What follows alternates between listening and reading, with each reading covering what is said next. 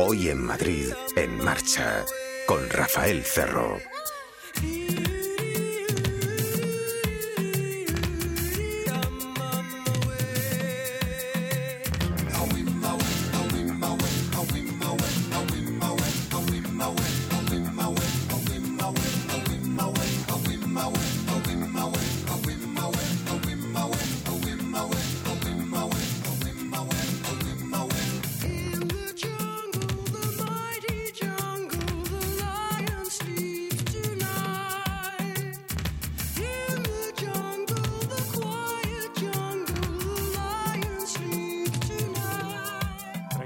Para los invitados. Por sus coches los conoceréis. Con esto queremos decir que avanzamos a través del tiempo y llevamos 32 años de programa del motor en marcha. Avanzamos eh, escuchando qué coches tiene la gente, cuáles son sus eh, exigencias en el mundo de la automoción, cuáles son sus sueños, sus aspiraciones, qué les gusta hacer, o si son simplemente peatones, que también los hay, depende. Pero a partir de ahí extraemos de ellos, sin hacer daño, sus eh, enseñanzas. Hoy tenemos un invitado especial que ha generado 2.400 puestos de trabajo más o menos, más en verano todavía, que tiene cinco automóviles, del que querremos saber cuál es su opinión sobre el papel del automóvil en su vida, en las vidas de todos nosotros, y que atesora una experiencia única, porque en medio de este buen camino de éxito se hundió ya saben que no debemos fiarnos demasiado como consejeros ni del éxito ni del fracaso, eso no, pero sí debemos, sí que tenemos que anotar lo que ha ocurrido. Se hundió, se quedó sin nada, hace pocos años además, y volvió a remontar, eso lo hace más valioso como contertulio. Intentaremos contagiarnos de su experiencia, un súper... Eh, empresario del que dependen muchas familias y que cada día tiene que estrujarse las meninges para pensar cómo seguir, porque las cosas no son fáciles como en ningún otro lugar quizá. Aquí en España no son fáciles para nadie, al menos desde el año 2008 2009, desde lo del principio de la crisis. Mario Arnaldo en la segunda parte del programa nos hablará del foto rojo, la maquinita, el ingenio informático que hace que los semáforos nos cacen si nos los saltamos que genera a veces polémica porque parece que ha saltado a menudo cuando lo que había era una luz en ámbar y no una luz roja. Y en todo caso la discusión de siempre. ¿Está tratando la Administración de incrementar nuestra seguridad con estos inventos o está intentando recaudar? Es muy diferente un panorama del otro. En fin, comenzaremos, ya les digo, por ese empresario que tiene muchísimo que contar sobre automóvil y también sobre generación de puestos de trabajo. La radio del motor. Coches, motos, hoy en Madrid en marcha.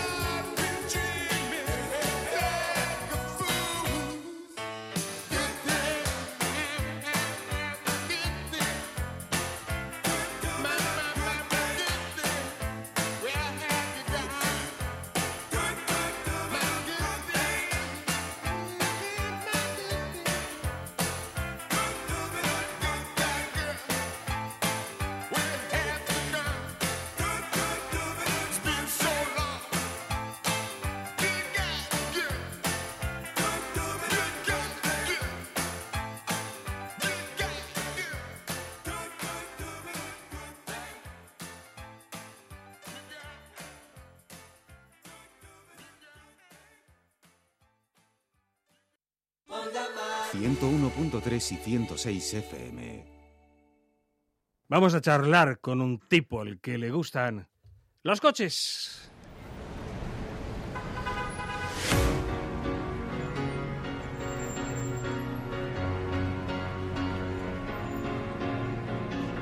A veces es lo único que pedimos aquí, lo que queremos es conocer personas, no pilotos, ni siquiera conductores, hasta peatones hemos tenido.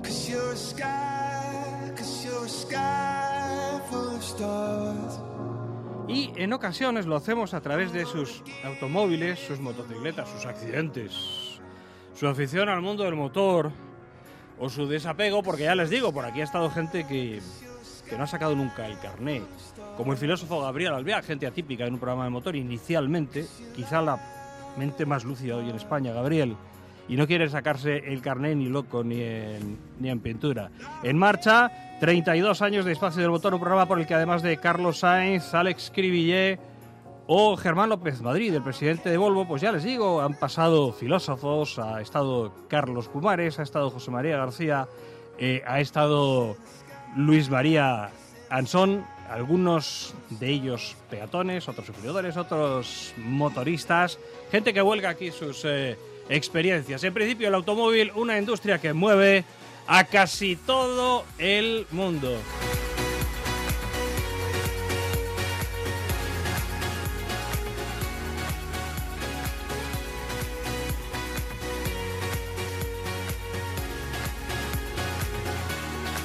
Tenemos tiempo.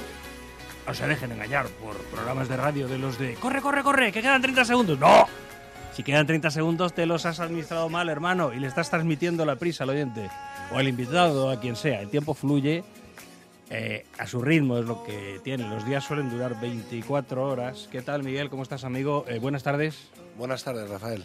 Que eres un tío, como somos en principio todos, del mundo del motor. A veces ni conducimos, pero bueno, nos conducen. Eh, es una industria que mueve a prácticamente todo el mundo. Muchos coches por tu vida. Ahora tienes cinco, me contabas preparando la entrevista. Sí, bueno, hemos, eh, hemos ido cambiando y se han ido quedando en casa. Lejos de venderlos, pues van pasando por la, por la familia, ¿no? Claro, hay dos vías. ¿eh? Una es acumular, que uno tiene poder adquisitivo o simplemente mucha afición o se mete en créditos o lo que sea o tal y se va comprando los coches. Y otra es, es distinta, es que no jubila los que tienen. ¿El, el más viejo cuánto tiempo tiene? Pues el más viejo debe tener ya 16 años aproximadamente. Él fue el primer coche que compré por mis propios medios. Anteriormente había utilizado el de, el de la familia y lo seguimos manteniendo, un A3, ¿eh? al cual pues probablemente es el que más cariño tengo, ¿no? Ya. ¿Y los otros? Bueno, luego un capricho, un, un, eh, que es el coche que actualmente lleva un hermano mío, eh, un Jeep, un Moab, que es el, bueno, es un capricho y es eh, quizás el más juguetón, ¿no? Y luego por, por necesidades de mi trabajo eh, ando todo el día subido en una, en una furgoneta Voyager, con la cual pues recorro prácticamente toda España, ¿no? Es eh, mi día a día, de lunes a viernes, ¿no? Sí, ahora, bueno, ahora nos dedicarás a que te. Ahora nos contarás a qué te dedicas en esos periplos. ¿De moto buenos recuerdos o no tan buenos? De moto, malos recuerdos. ¿eh? Eh, decidí un buen día, eh, tras una caída, el, el abandonar la moto y, y, bueno, una vez ya que uno tiene hijos, pues la verdad que, que yo creo que fue un acierto, ¿no? Eh, fíjate que veo a muchos amigos y compañeros que son como yo motoristas de, de siempre. Yo dirigí solo moto, toda la vida llevo metido en la moto, pero no quiero que mi hija vaya a moto. Eh, yo no, no creo tener la buena manera de obrar, pero sí que veo que mucha gente dice que los niños se han aficionado, pero es que los han visto a ellos. Si tú les das el ejemplo, acaban en la moto. Que bueno, a lo mejor no tiene por qué pasar nada, ¿no? Bueno, pues, Yo probablemente. no quiero, yo no quiero, tengo claro, me he dado tantas bofetadas, yo me he caído hasta de un helicóptero. Eh, no, no quiero que vaya la niña en moto, lo tengo claro. Yo tampoco, y con el coche he tenido también algún susto en alguna ocasión y, y bueno, no es lo mismo, ¿no? La moto que el coche, no cabe duda. Ya. Eh, mm, mm, si uno de los niños te dijera, papá, quiero. ¿Qué, qué edad tienen ellos? Tú eres, tienes 40 años tú, ¿no? 40, sí. ¿Y los niños? Pues tiene, el mayor tiene 9, 7 y la pequeña 5 acaba Y si a los 18 te dice, quiero, quiero, quiero seguro moto. Bueno, pues entonces seguro que la van, que la van a tener. Si, si lo quieren, lo van a tener seguro, ¿no? Habrá que concienciarlos, ¿no? Yo creo que la- esta nueva generación tiene una ventaja respecto a nosotros, ¿no? El otro día en el coche me, me, me daba cuenta que, el, que han nacido de otra manera, ¿no? Y automáticamente cuando suben al coche los niños se pone el, el, cinturón de seguridad, ¿no? En la época nuestra, que hemos vivido, no estaba tan obligado, ¿no? Eh, pues eh, todavía nos cuesta, menos mal que pita y, rápidamente corregimos nuestra, nuestra conducta. Pero en el caso de ellos yo creo que están mucho más concienciados con el, con la seguridad. ¿no? Sí, y luego la educación que les damos es de doble sentido. Ya te has dado cuenta que el de nueve años si tú le explicas que los límites son los límites, cuando vas a 91 dice, ¡eh, papá! ¿A que sí? ¿A cuánto vas? no te deja él a ti, ¿eh? Ojo, te educa él a ti, ¿eh? Eso es cierto, van pendientes. Claro, no los eduques en la excepción, eso es lo que no puedes hacer, ¿no? O se puede o no se puede, pero si no se puede, él te dice, oye, vas por la izquierda, tal. Sí, sí, sí, sí. Bueno, ya el mayor ya va, de vez en cuando quiere que vayamos un poco más rápido, ¿no? Pero no es posible. ¿eh? Tiene de contención a las dos hermanas que, que, y la madre que no podemos circular muy rápido, ¿no? Al final todos confluimos que eh, feliz puede ser nuestra vida profesional, sobre todo lo que los que nos hemos podido dedicar a, lo que queríamos. Ahora nos cuentas esto de tus, de tus actividades, pero, pero confluimos en lo de los hijos. Qué cosa tan intensa. Es, es una obviedad, ¿no? Pero, qué, pero es necesaria. Qué cosa tan intensa es eso del amor a los hijos. Bueno, es un motor, ¿no? Es cuando te das Somos todos iguales casi en eso, ¿eh? Sí, sí, sí. Yo creo que cambia, pasas a un segundo plano claramente y es cuando te das cuenta de lo que es la vida, ¿no? Por lo menos en mi caso. ¿eh? Y, eh, eh, y son un motivo más a veces para no tirar la toalla. La verdad es que a veces, no sé si justificado del todo, pero, pero hay cosas que te hacen pensar en, pensar en tirar. Eres humano y, no eres Superman. Bueno, es una motivación extra, ¿no? Yo creo que, que en ocasiones a lo mejor el pensar en no defraudarte, pues igual te puede dar un poco igual, ¿no? Pero no defraudarle a ellos, yo creo que es un motor que, que es necesario, ¿no? Día a día. Me hablaste también de carreras de coches y de un nombre mítico de carrera. Ah, bueno, tuvimos, tuvimos una experiencia que la verdad que fue maravillosa hace en el año 2006 con Sergi Barroan, un buen amigo, jugador del Barça, lateral izquierdo que todo el mundo lo, conocerá y, internacional con la selección española. Eh, y corrimos las 24 horas de Montmeló. Eh, y bueno, la verdad que fue, fue un trabajo en equipo durante toda la noche corriendo.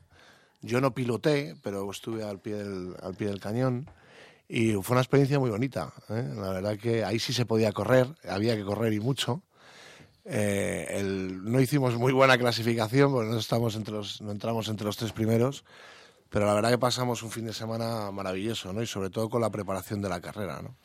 Sí, es fascinante lo de las carreras de 24 horas. Hay un momento de la madrugada que casi degustas o paladeas la, la magia. Dices, bueno, ahora entiendo por qué la gente hablaba de Montjuic. Es, eh, las luces, no te cuento ya si es un día de lluvia o si es una carrera de motos, que cada una lleva un identificativo de una lucecita de un color para que cuando llegas a boxes a repostar, a talleres a repostar, mejor dicho, eh, sepas que es la tuya la que entra. Es una verde, a lo mejor, pues esa es la tuya, ¿no? Pero hay un momento que dices, estos tienen un poco más de ya de liturgia que de carrera. Es, es fascinante, ¿no? Sí, yo Todo el mundo debería ir una vez, creo. Sí, es una aventura, ¿no? Y hay gente que lo hace con el Dakar o con este tipo de carreras mucho más eh, agresivas quizás, pero, pero yo creo que es necesario, hombre, es una gran experiencia. Otra cosa es lo difícil que sea explicarle el sentido de Montjuic a la gente de fuera de Cataluña. Sí. A nosotros, ¿eh? que somos aquí esteparios y tal, de la zona centro, no es tan fácil. ¿eh? Bueno, yo afortunadamente tengo grandes, tengo grandes amigos en Cataluña, ¿no? Y la verdad que siempre nos han acogido con, con eh, mucha hospitalidad ¿no? y, bien recibidos. Está bien ver aquello sin ánimo de conflicto, con ánimo al contrario, de entenderse. Es un poco diferente. Yo he trabajado una temporada allí también, eh, pues precisamente en Solomoto, y, y entiendes otras cosas de otra eh, diferente manera. No sé qué consejo podemos sacar. Desde luego generalizar no es la vía. Yo tengo el, mi primer, en mi primer trabajo, mi primer trabajo serio, eh, mi jefe era catalán y sigo manteniendo una relación con él magnífica, ¿no? he aprendido muchísimas cosas de él, Xavier Basols. Eh, y ahora de nuevo nos hemos reencontrado y, bueno, pues estamos, eh, estamos de nuevo trabajando en alguna cosa juntos, ¿no? Y bueno, tienen otra forma de ver las cosas, eh, igual que en Galicia, igual que en Andalucía. Nosotros que hace andamos por, por, todo el, por todo el territorio español, pues en cada cada comunidad autónoma te das cuenta que, bueno, hay muchas Españas, ¿no? Las cosas son distintas. ¿Qué hacéis, Miguel Espinosa? ¿Por qué recorréis tanto? Pues mira, nosotros nos dedicamos a las infraestructuras deportivas. ¿eh? Gestionamos infraestructuras deportivas de, gran formato. Eh, y bueno, nos damos, sobre todo, van dirigidas a la familia y, a la salud, ¿no? Pero y ocio, lógicamente, ¿no? Yo creo que ahora el, actualmente por un polideportivo municipal pasa prácticamente todo el mundo, ¿no? Me decía un día un alcalde que, que las elecciones municipales se ganaban en los polideportivos, ¿no? Y yo creo que hay parte de razón, porque ahí pasa pasa el niño a, aprender a nadar, pasa el papá a hacer sus ejercicios semanales, la mamá, incluso los abuelos que van a recogerlos a las escuelas deportivas. Y, yo creo que además nuestros mayores, eh, hoy mando desde aquí un beso a mi madre que, que, fue operada en el día de ayer, y ya lo del hogar del pensionista lo han dejado, ¿no? Ellos están mucho más identificados con el con la práctica del deporte, con un polideportivo, con la, zona de aguas, con piscinas. ¿no? Bueno, yo creo que esto ha cambiado ¿eh? y que en el futuro eh, el deporte, desde luego, que estará a la cesta de la compra de cada, de cada individuo. ¿no? Habéis pasado una noche de hospital, toda la noche. Hemos pasado una noche de hospital, ¿eh? una mala caída, una fractura en la clavícula. Y, y, bueno, gracias a Juan de la Cerda, un buen amigo traumatólogo que ha operado de urgencia y ha ido todo fantásticamente bien. Sobre noticias sobre padres, los cuarentones y cincuentones estamos pensando que no haya noticia. Ah, que no ah, pase nada. Así es, si suena el teléfono determinada ahora es complicado, ¿no? Pero, pero bueno, ha salido todo bien, muy contentos. Dicen algunos, dice mi madre, por ejemplo, que está muy bien lo de cuidar a los nietos, pero no siempre. Si me colocáis todos los días a los nietos, al final la madre suya yo no descanso nunca. Yo creo que tiene razón. Bueno, yo, sobre todo en mi caso, si dejas tres, es todavía mucho más complicado, ¿no? pero, pero bueno, siempre los acogen con mucha, con mucha alegría, ¿no? Y, les dan también ese motor para, igual que a nosotros, eh, a los padres, también les dan a ellos ese motor para, para seguir luchando, ¿no? ¿Tú qué querías sin pegotes? O sea, la realidad, si lo recuerdas, que hay mucha gente que no lo recuerda, yo quería ser Superman o bombero, tal, ¿no? ¿Tú qué querías ser de niño? ¿Lo te acuerdas o no? Pues yo tuve una época que quería ser piloto, ¿no? Piloto de aviones. Y, eh, bueno, es curioso. El otro día hablaba con un amigo una cosa que hacíamos, hacíamos repaso un poco de la época del colegio. Y, bueno, yo creo que en toda esa, al final como te toca decidir lo que quieres ser cuando no tienes ni idea, ¿eh? te está esto montado una, yo creo que está montado al revés. Cuando realmente lo, eh, sabes lo que quieres ser, ya no hay vuelta atrás y estás, metido ya en gastos, estás metido con hipotecas, estás metido en cosas que, que ya no te puedes deshacer de ellas. Solamente algunos que son valientes pues pueden deshacer esas situaciones, ¿no? Y en mi caso yo creo que iba por ahí, iba por la, por la parte de, piloto de aviones, ¿no? Finalmente, nada más lejos de la realidad, ¿no? Entonces ahora gestionáis, por ejemplo, polideportivos, eh, una actividad integral, el grupo es Santa Gadea, Santa Gadea. Eh, una actividad integral lo vendéis siempre como una actividad completa. Eh, ¿Y qué se hace en este tipo de gestión? ¿Qué es lo que hay que hacer? Bueno, entiendo que primero llegar a un acuerdo con o presentarse a un concurso o algo así para, tener la, gestión del polideportivo municipal. Principalmente por las extensiones de, suelo necesarias para poder desarrollar un, proyecto de este tipo suelen ser suelos municipales. ¿eh? Eh, y los ayuntamientos pues suelen sacar un concurso donde nos presentamos diferentes compañías y en función del proyecto técnico y la oferta económica pues eres adjudicatario durante X años. ¿no? Y esto es un poco lo que, lo que hacemos. creo que en España además hay grandes gestores. Eh, hace poco han dado a, una empresa española el, eh, bueno, un premio por la gestión deportiva a nivel europeo, eh, con lo cual yo creo que bueno, estamos, en, estamos en la línea ¿no? de poder competir también, también fuera. ¿no? Y, bueno, suelen ser concursos de este, concursos de este tipo. ¿no? En suelo privado es muy complicado hacerlo por el costo, ¿no? es prácticamente inviable. ¿no? Es decir, se te haría, por ejemplo, el que lo vaya a construir, se te haría inviable construir una, superficie deportiva de esa extensión al metro cuadrado lo que sale, ¿no? Claro, claro. Sale, sale complicado, en, sale muy difícil, vamos, los números en suelo, suelo privado. Y yo supongo que algo se te pega en la piel eh, de, la gestión de estos, de estos... Bueno, primero, perdón, nos estamos circunscribiendo a Onda Madrid, a Audiencia de Madrid. ¿Qué, centros tenéis en Madrid? En Madrid tenemos, eh, San, eh, tenemos San Sebastián de los Reyes, que llevamos todo el deporte de San Sebastián eh, acabamos de ser adjudicatarios del deporte de Alcobendas por cuatro años en prestación de servicios. Eh, que y- realmente es eh, casi el mismo pueblo. o sea, eh, geográficamente es casi el mismo sí, pueblo. Está pegado. prácticamente, bueno, lo Te lo digo porque yo soy de Alcobendas y de niños lo que hacíamos era acudir al arroyo, que ahora es la avenida de Europa, me parece. No sé, la, Avenida de España, avenida de España, avenida España, que era el arroyo. la calle que a apedrearnos con los chicos de San Sebastián de los ¿Ah, Reyes sí? pegarnos cantazos, sí, pero ahora es lo mismo, es un núcleo Bueno, inmenso. Hay cierta rivalidad, ¿no? Pero yo creo que Sí, hay- siempre tiene que haber, que es lo que mola. pero ta- Sí, sí. también hay mucho cariño entre, entre ellos, ¿no? Pero también tenemos con los franceses nosotros, esos vecinos siempre. Pues yo creo que San Sebastián de los Reyes y Alcobendas están van por delante de- del deporte a nivel de toda España, ¿no? Tienen unos magníficos polideportivos y luego eh, en la gestión, lo que es la gestión municipal, los técnicos municipales son grandes gestores, ¿no? Incluso pioneros. eh, y bueno, van, van eh, asesoran en muchas ocasiones a otros municipios, ¿no? Yo creo que tenemos que estar orgullosos de tenerlos en Madrid. ¿no? ¿Y lleváis todo lo que atañe al funcionamiento de la instalación deportiva o qué hacéis?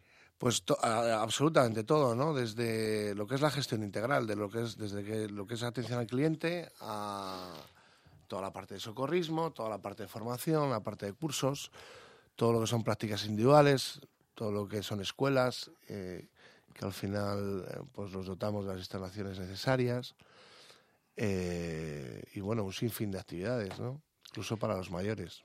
Eh, lo que quería preguntarte era si se te adhiere algo a la piel, en el sentido de que, bueno, no sé si estás lejos o cerca de la gente. Si estás cerca, llegas a enterarte de una queja de fulano o de que Mengano te dice que está contento porque ese día ha conseguido correr una vuelta más o eh, de, las, de las inquietudes de las personas que allí practican. Bueno, de las quejas te enteras rápido. ¿eh? Es más complicado enterarte de, si lo estás haciendo bien o, regular, ¿no?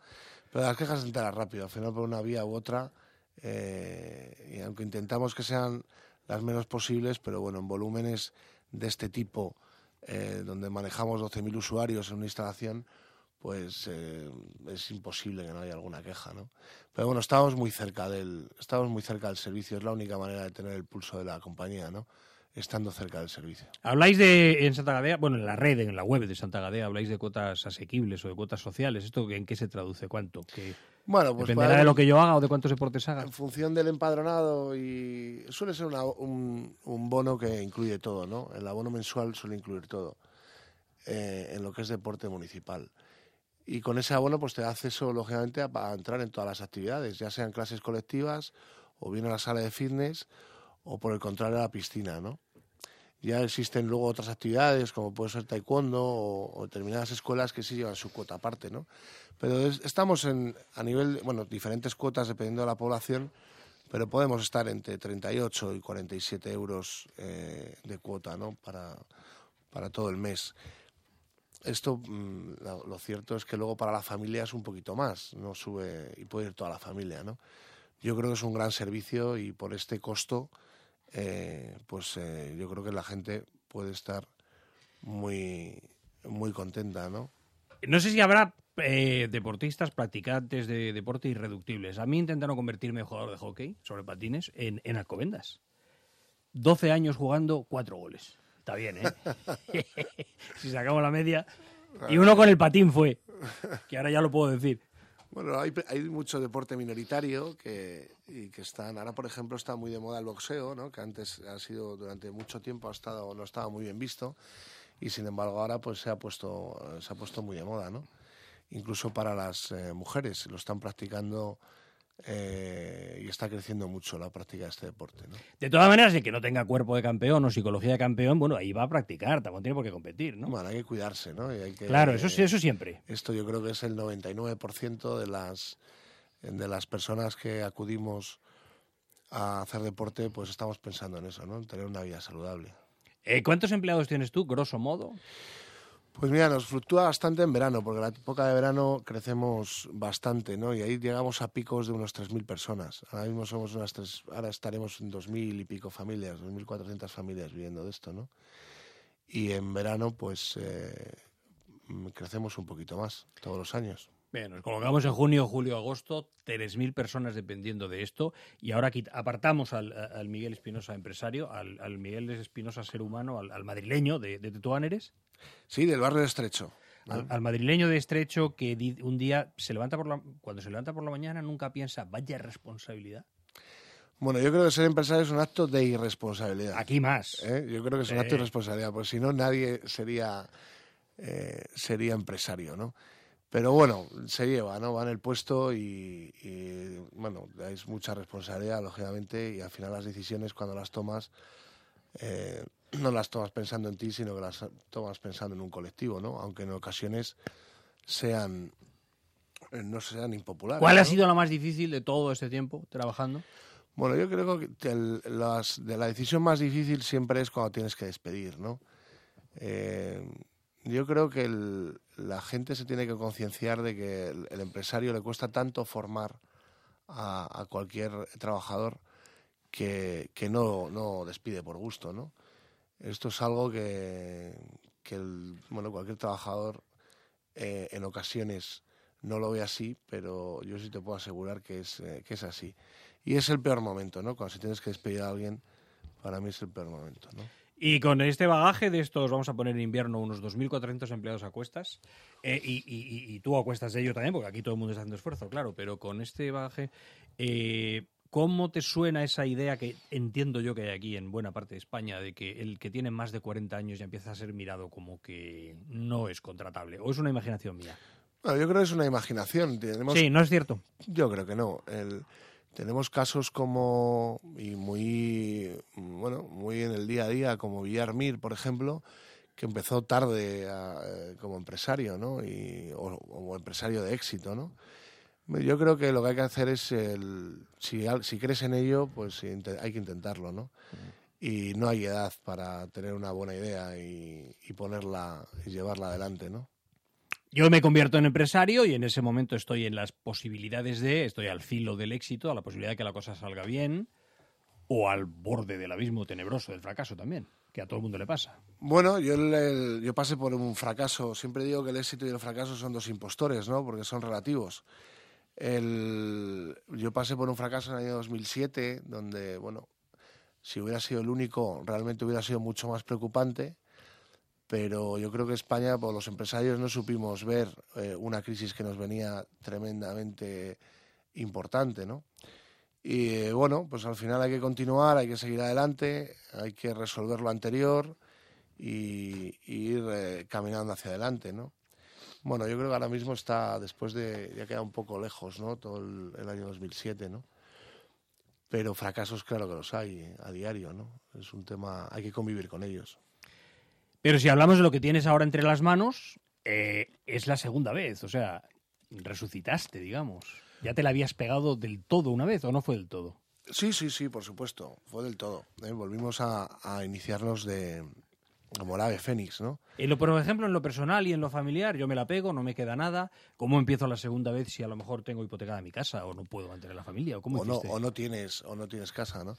Bueno, yo no creo que siempre hay alguien que nos da la segunda oportunidad. Esto, esto es así. ¿eh? Siempre tenemos gente alrededor que nos quiere, nos ayuda y hay que saber verla y aprovecharla, ¿no? Fue, yo creo que fue mi caso, ¿no?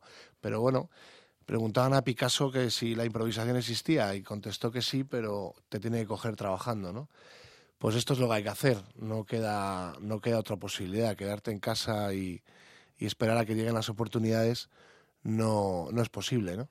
Con lo cual, eh, pues te tiene que coger trabajando, ¿no? Gary Player siempre dice, tú eres hombre del deporte, Gary Player, el golfista, siempre dice, em, cuanto más me entreno, más suerte tengo. Es, la frase creo que viene de Jefferson, fíjate, de Thomas Jefferson realmente. Pero en fin, la idea es esa, es cuanto más lo intento y más me entreno, luego mejoro. Es curioso, ¿eh? que me mejora la suerte. Así es, ¿no?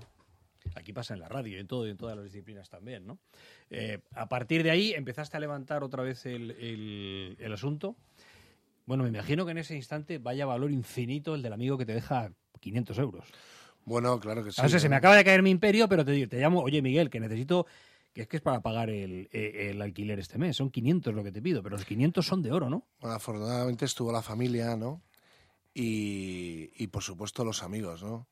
Yo tengo un amigo, Alejandro, que siempre se lo recuerdo.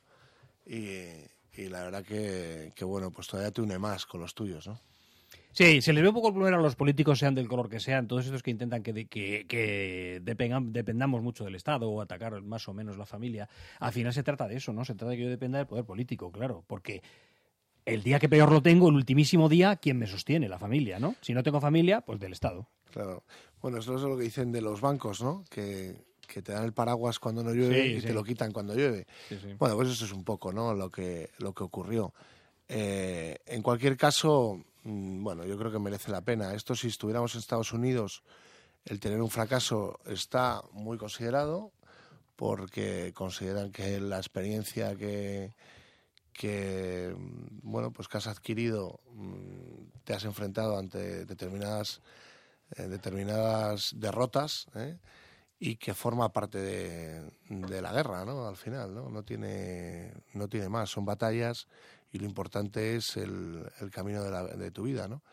Bueno, esto es un poco así. En España ya sabes que, que somos un poco distintos, ¿no? Pero también creo que, eh, por ejemplo, en por ejemplo, las entidades bancarias la propia administración valoran también, están empezando a valorar y estamos yendo hacia, hacia, esa, hacia ese pensamiento mucho más americano y mucho más libre, ¿no? Hay cosas que no se aprenden en ningún máster de, de cualquier escuela de negocios, ¿no? Solamente se aprenden en la vida, ¿no? Hombre, el máster que hiciste pegándotela en 2008, no sé cuánto vale, pero cuánto te costó en euros. a- Pero... algo, algo más que los, que los 50.000 que Ya, pero ¿cuánto escuela aprendiste? Pero sí. ¿cuánto aprendiste, no? Bueno, es un, desde luego, yo, yo así lo así lo veo, ¿no? Como un, Claro. como un máster, ¿no? Atende- eh, ¿Hacéis atención a mayores también en otros ámbitos? ¿Qué es lo que hacéis por lo que he visto en internet? Sí, tenemos una parte de, de geriatría eh, y, y, bueno, atendemos a mayores y hacemos algo también de asistencia a domicilio, ¿no? Y dices Estados Unidos, al final siempre acabamos aludiendo a Estados Unidos, allí empresario es una palabra claramente positiva. Estamos en, en marcha en Onda Madrid charlando con Miguel Espinosa de Santa Gadea y eh, fíjate que tengo la impresión de que aquí lo de emprendedor surgió porque empresario, el término empresario ya no tenía muy buena prensa, un poco como eufemismo, ¿puede ser o? Es error mío. Puede ser, ¿no? Yo creo que eh, hay una cierta corriente que el empresario pues, es una mala persona, ¿no? Y yo creo que nada más lejos de la realidad. Yo lo que sí que creo que deberían de cambiar, se deberían de invertir en dentro de la sociedad. Mira, yo te siempre cuento una cosa muy, muy, muy graciosa. Si te fijas, la gente que ha estudiado, yo por ejemplo en mi generación, las mentes más brillantes están en la administración los más brillantes de mi, de mi colegio. Están en la administración. Y yo creo que deberían ser los empresarios de este país. Eh, yo quizás estaba en el segundo grupo, entre las multinacionales, y que nos colocamos todos en las multinacionales. Los siguientes más brillantes son el tercero, ¿no? Y luego los empresarios, pues eh, mm, somos eh, los, del, los de cola, ¿no? O son los de cola en muchos casos, ¿no? Yo creo que habría que animar a, a estas mentes brillantes que tienen grandes expedientes académicos a que se conviertan en empresarios porque mejor nos irá, ¿no? Luego los yankees te dicen siempre, los de ese ámbito empresarial, te dicen siempre lo de nunca rendirse. Ellos dicen never surrender, nunca rendirse. Eh, Quizás ese sea el secreto, porque la clarividencia para hacerlo todo bien no la tienes, pero la fuerza para me vuelvo a levantar. Eso está claro, ¿no? Eso es día a día y hay que acumular. Como en el deporte, ¿no? Hay que acumular sesiones de entrenamiento Sí. para poder eh, llegar a hacer el maratón. ¿no? Bueno, asumiendo que tienes momentos de desánimo, que te puedes caer, claro, ¿qué vas a hacer? no? En muchas ocasiones, ¿no? Recomiéndanos algo de, de música, algo muy tuyo. Algo muy mío, pues algo muy mío eh, es Javi Moya, no sé si lo conocéis, pero tiene una canción maravillosa que es Entre dos mundos. Estrena su, su próximo disco, lo saca en el mes de, en el mes de mayo y estoy seguro que va a ser un gran éxito.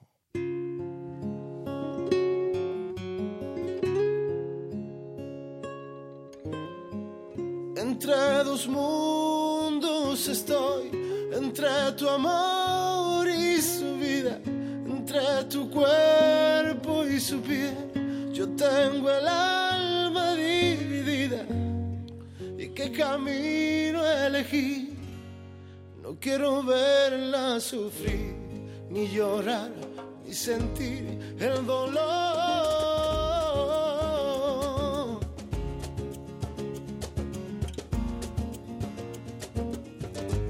Javi Moya, entre dos mundos. Y eres un rayo de luz iluminando mis sueños. Te vas clavando en mi piel y no puedo detenerlo. quiero saber más de ti. Música de aquí. ¿De qué conoces a Javier? Es de siempre. No, tuve la suerte de escucharle en una feria de abril y, y a partir de ahí tanto a mi mujer como a mí nos enamoró, ¿no? Y es un tío fantástico. Luego tuve la, oportunidad- la oportunidad de conocerle y es un tío fantástico. Yo creo que es el nuevo Pablo Alborán de, de la música española, ¿no? Un consejo elegido con mucho cuidado. Solo uno para, solo para gente que quiera emprender. Uno.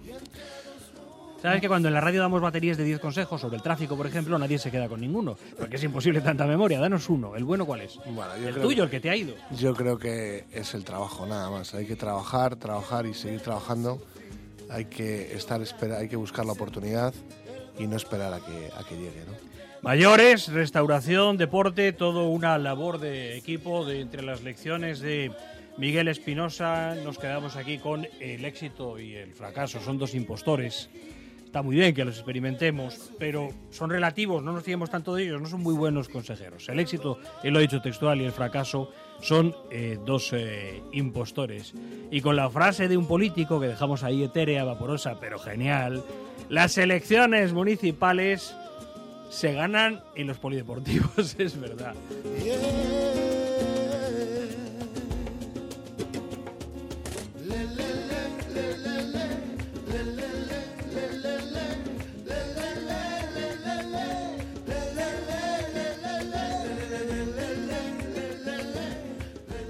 Creando puestos de trabajo. Miguel Espinosa desde Santa Gadea. Gracias, Miguel, amigo, hasta que te apetezca. Si te ha gustado la radio, o igual ya la conocías, la verdad es que no lo sé, pero hasta que tú quieras. Una buena experiencia, un millón de gracias. Hasta que quieras. Y yo no entiendo este amor. Eres verdad o eres mentira. Un sueño, una realidad. Mi mundo por ti suspira. Quiero saber más de ti. Quiero saber más de ti. Me haces temblar de ilusión, dudando mis sentimientos. Ella me dio tanto amor, si dos estrellas del cielo. Quiero saber más de ti, quiero saber más de ti. Y volar y sentir la pasión. Y entre dos mundos estoy, entre tu amor y su vida. Entre tu cuerpo y su piel, yo tengo el alma dividida camino elegí. No quiero verla sufrir, ni llorar, ni sentir el dolor. Y entre dos mundos estoy, entre tu amor y su vida, entre tu cuerpo y su piel. Yo tengo el alma dividida. ¿Qué camino elegí? No quiero verla sufrir, ni llorar, ni sentir el dolor. although love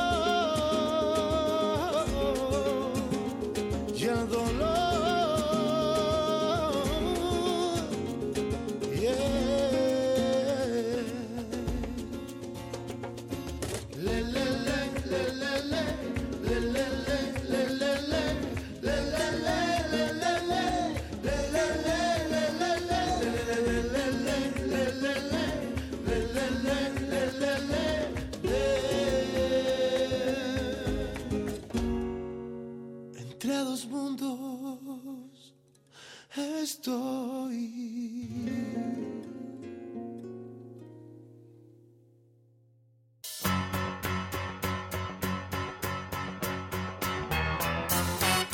Algunos de nuestros consejos de seguridad empiezan antes de comenzar la marcha,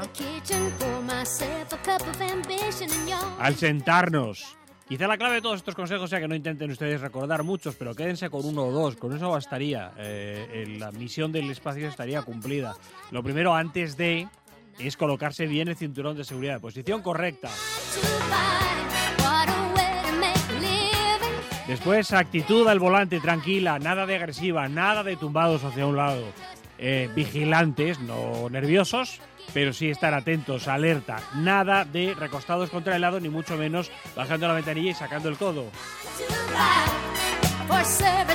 Distancia de seguridad, un concepto que aquí se nos está olvidando, es muy importante. Variable, es según el día. Eh, si llueve, más distancia, claro, es un poco a nuestro albedrío también, no solo según ley. Mantener la distancia de seguridad. Respetar, claro está, todas las señales, insistiendo en lo de antes. Si las condiciones climatológicas son malas, la velocidad debe ser menor que la máxima permitida, así que el concepto de eh, velocidad máxima mm, aconsejable, ese variable, es más que el de velocidad máxima permitida. Es más importante, digo. En viajes largos, descansos, por ejemplo, cada dos horas o cuando estemos cansados, simplemente intentar no conducir de noche. Hay menos tráfico, pero se ve peor y el sueño nos puede jugar una mala pasada.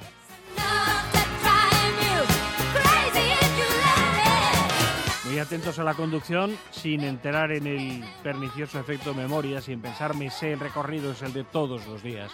La mayor parte de los accidentes se producen en desplazamientos cortos, o sea que si voy de aquí a Asturias, cuando llego tengo que seguir vigilante. No vale con que ya he llegado, allí sigo circulando.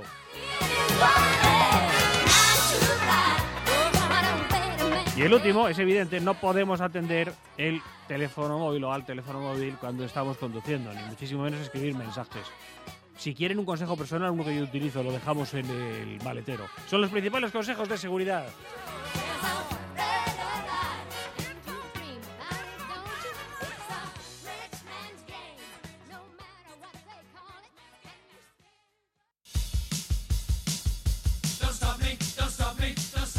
La radio del motor.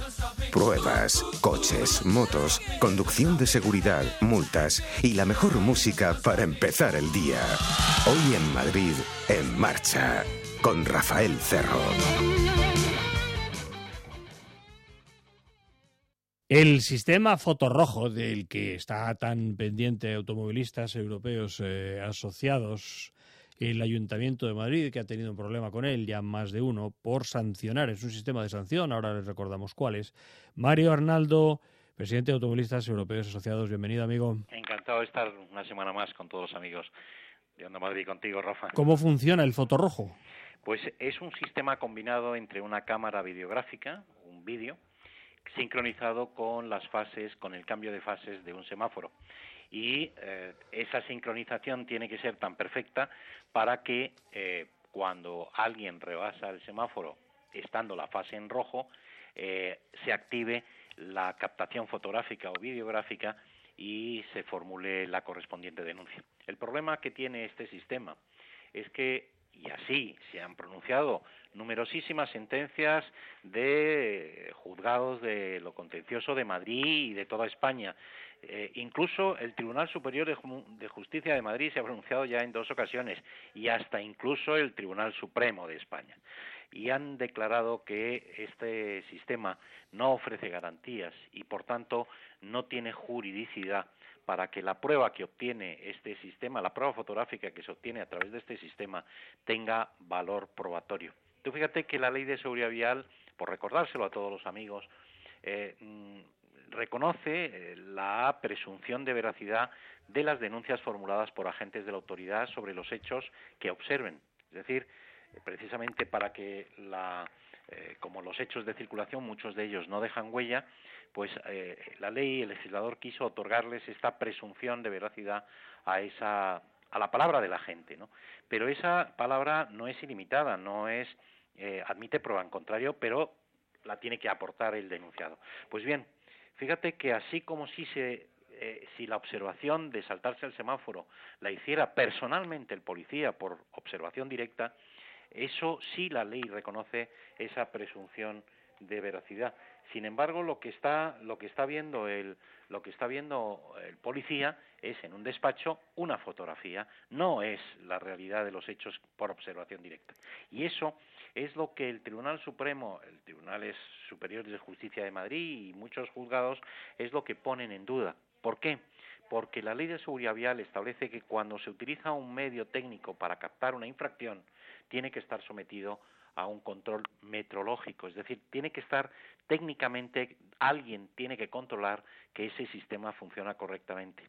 Y el problema que hay es que así como, fíjate, las multas de velocidad, ¿por qué la prueba fotográfica tiene valor probatorio? Pues porque los radares están sometidos a una normativa técnica para homologar el aparato para pasar una inspección técnica anual y después de cada reparación para verificar que si no funciona bien hay que retirarlo de la circulación, no se puede utilizar. Pero tienes sospechas sólidas de fallos, porque muchas veces has denunciado aquí que a lo mejor la foto saltaba cuando estábamos en ámbar todavía. Sí, sí, si son ya centenares las sentencias judiciales que se han producido y que nosotros tenemos una colección ya desde el año, fíjate, desde el año 2009 estaba, creo recordar, del, concejal eh, el ínclito Pedro Calvo, eh, que cuando hicimos la primera denuncia de que, oiga, las fotografías que mandan, aparece un coche o se le está sancionando y aparece que está en ámbar, no, no en rojo.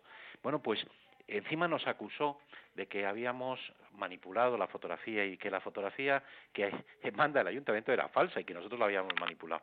Bueno, eso, al final, el tiempo, como ocurre en muchas ocasiones, eh, y han pasado ya unos años, eh, este concejal ya no está, porque si no tendríamos que pedir desde hace tiempo ya su dimisión, precisamente porque algo que decía que era infalible no lo es tanto. Pero ya no es una opinión de automovilistas europeos asociados, que nosotros cuando hay algo novedoso, pues lo decimos y y bueno, es opinable, evidentemente, nosotros no tenemos la verdad absoluta, pero la cuestión está en que el Ayuntamiento de Madrid ha estado utilizando este sistema desde hace mm, desde noviembre del 2009 para con un sistema que sabía que no ofrecía garantías y que lo único que estaba generando era inseguridad. Porque, Hombre, inseguridad e ingresos para ellos. Claro, fíjate, por darte un dato, eh, eh, a lo largo, solamente en los, hasta octubre del año 2015, en los 10 año, de meses del año 2015, con este sistema se han formulado 18.200 denuncias que han generado una recaudación de más de 3 millones y medio de euros para el Ayuntamiento de Madrid. Pero lo peor de todo es que no se garantiza la seguridad vial de peatones y de automovilistas, porque el problema está, y es lo que pedimos desde hace mucho tiempo, tiene que aprobarse una normativa que determine los tiempos que debe durar cada fase de un semáforo. Un semáforo no tiene dos colores, no tiene dos fases, tiene tres precisamente para que la detención de los vehículos se haga de forma gradual. Claro, porque el conflicto estaba en la transición, precisamente, por eso, claro. si de pronto se pone rojo en seco, como en algunos países del mundo ocurre, eso genera mucho problema. Claro, pero fíjate, y es que incluso, y es lo que venimos pidiendo, miren, hay que establecer una norma técnica que en este momento no existe, para que en función, por ejemplo, del ancho de la carretera, del ancho de la vía o del tipo de usuarios que en un momento, colegios, eh, eh, personas mayores, es decir, el tipo de usuario se pueda garantizar el paso de los vehículos y de los peatones con absoluta seguridad, porque el problema está en que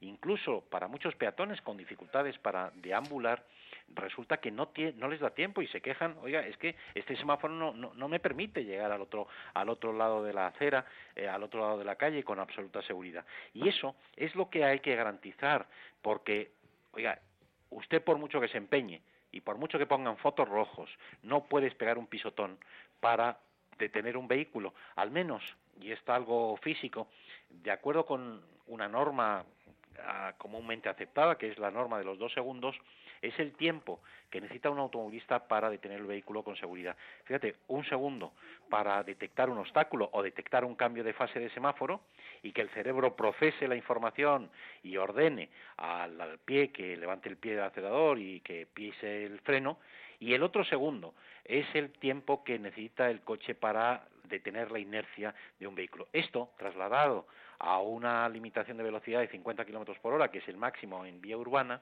estaríamos hablando de que un automovilista necesita al menos 24 metros para poder detener el vehículo de seguridad. Si tú reduces ese tiempo de dos segundos entre una fase y otra, resulta que es que no va un automovilista, es que no le da tiempo a detener el vehículo con seguridad y no se garantiza la seguridad de los peatones. Pero ya han sido numerosos las sentencias. El Tribunal Supremo se ha pronunciado sobre el fotorrojo que lo planteó y llegó ese recurso al Tribunal Supremo porque es la Administración quien puede hacerlo del Ayuntamiento de San Sebastián, de Donostia, eh, que Oiga, es que había fotorrojos y los han dejado de utilizar porque los pronunciamientos judiciales son contrarios. Yo no sé cuántas sentencias quiere ya más el Ayuntamiento de Madrid para paralizar este sistema que en esta última sentencia de la que nos sentimos orgullosos de haber defendido los legítimos derechos de nuestros socios, y son centenares ya, nos mm, dice que la fotografía es cualquier cosa menos concluyente, no puede garantizarse que se ha cometido esa infracción. Y fíjate, ha anulado la sanción impuesta del Ayuntamiento de Madrid de 200 euros y cuatro puntos nada menos, sino que además le ha condenado en costas al Ayuntamiento de Madrid por ese mismo importe, 200 euros. Nos está ya costando dinero a los madrileños la eh, contumaz actuación ilegal del Ayuntamiento de Madrid en el tema de los fotorrojos. Y lo sorprendente es que no paralice el sistema, no se regule eh, y se haga una normativa adecuada y se sometan estos sistemas a controles técnicos, sino que es que además ha anunciado que a lo largo de este año 2016 va a instalar 15 cámaras más. Esto es sorprendente. Sí, estaremos pendientes de ello, Mario, y comentaremos también en un día próximo, en el que la actualidad nos lo permita, nos deje el espacio, eh, cómo se trata al automovilista en este Ayuntamiento de Madrid en comparación con cómo se trataba en el anterior. Nos centraremos más en lo de ahora, claro que el presente es más interesante, ¿no? Pero lo será, será muy interesante escucharlo de alguien apolítico como tú. Em, porque, porque cuando la ideología influye menos en nuestro pensamiento, esto es más claro, está, eso, está, eso sí que está clarísimo. En fin, condena al Ayuntamiento de Madrid por sancionar mediante el sistema foto rojo, sea de color que sea cada ayuntamiento, al final a uno le queda la impresión de que es una especie de máquina de recaudar. Eh, pero seguiremos con el asunto, efectivamente. Un abrazo muy fuerte, Mario. Muchísimas gracias. Un cordial saludo. Espero que hayamos aprendido algo porque ese era el objetivo único del programa. Sobre semáforos que nos cazan, sobre la eterna polémica en torno a si la administración pretende con radares y con semáforos con fotito mejorar nuestra seguridad o simplemente recaudar, sobre empresarios que crean miles de puestos de trabajo y su relación con la automoción. Lourdes Mercado en la parte técnica. Sean felices, vayan con Dios. So why didn't you